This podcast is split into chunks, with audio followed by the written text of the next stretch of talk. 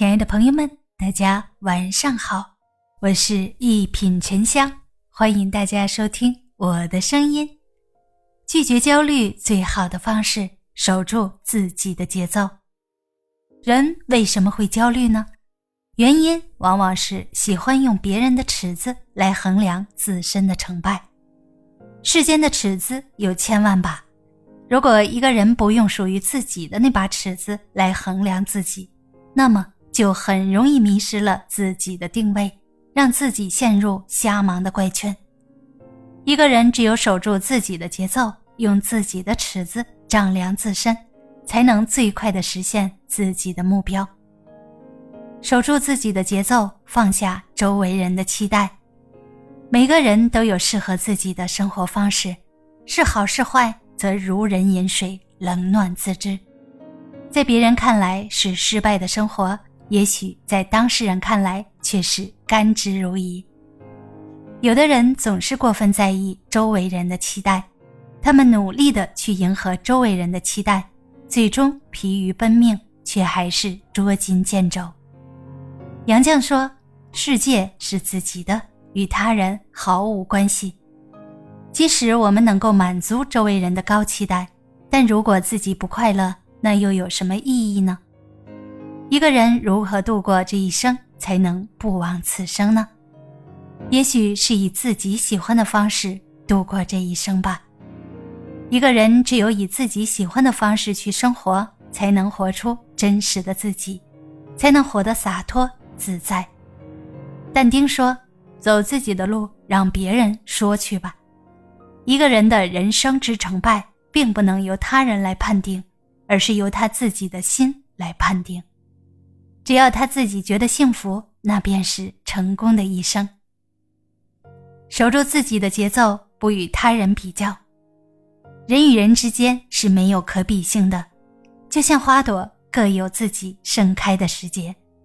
如果看到别人盛开了就焦躁不已，强迫自己也去盛开，那么就会犯下拔苗助长的错误来，最终失去盛开的机会。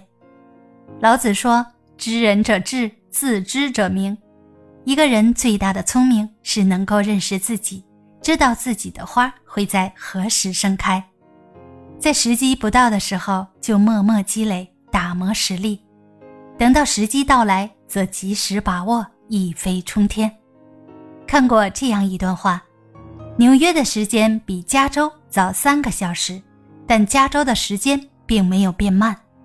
有人二十二岁就毕业了。但等了五年才找到好工作，有人二十五岁就当上 CEO，却在五十岁去世；有人直到五十岁才当上 CEO，然后活到九十岁。有些人看似走在了我们的前边，然而我们却并没有落后。每个人都有自己人生的时区，真正的聪明人永远不会用别人的时区来衡量自身的快慢。他们在自己的时区里不急不缓，不骄不躁，一步步去靠近目的地。守住自己的节奏，不着急看到结果。孔子说：“欲速则不达。”很多时候，我们越是着急，就越容易导致失败。为何呢？因为当我们越是着急的时候，就越容易违背事物的发展规律。有一个竹子定律。说的是竹子用四年时间仅仅长了三厘米，从第五年开始就以每天三十厘米的速度疯狂生长，仅仅用了六周的时间，竹子就长到了十五米。有的人努力了一段时间之后，发现没有效果，于是便急忙放弃，另寻出路了，这便是犯了急性病。有一个成语叫厚积薄发。一个人没有厚积，又何来的勃发呢？只有沉下心来，耐下性子，熬过前四年的积累期，才能迎来第五年的爆发期。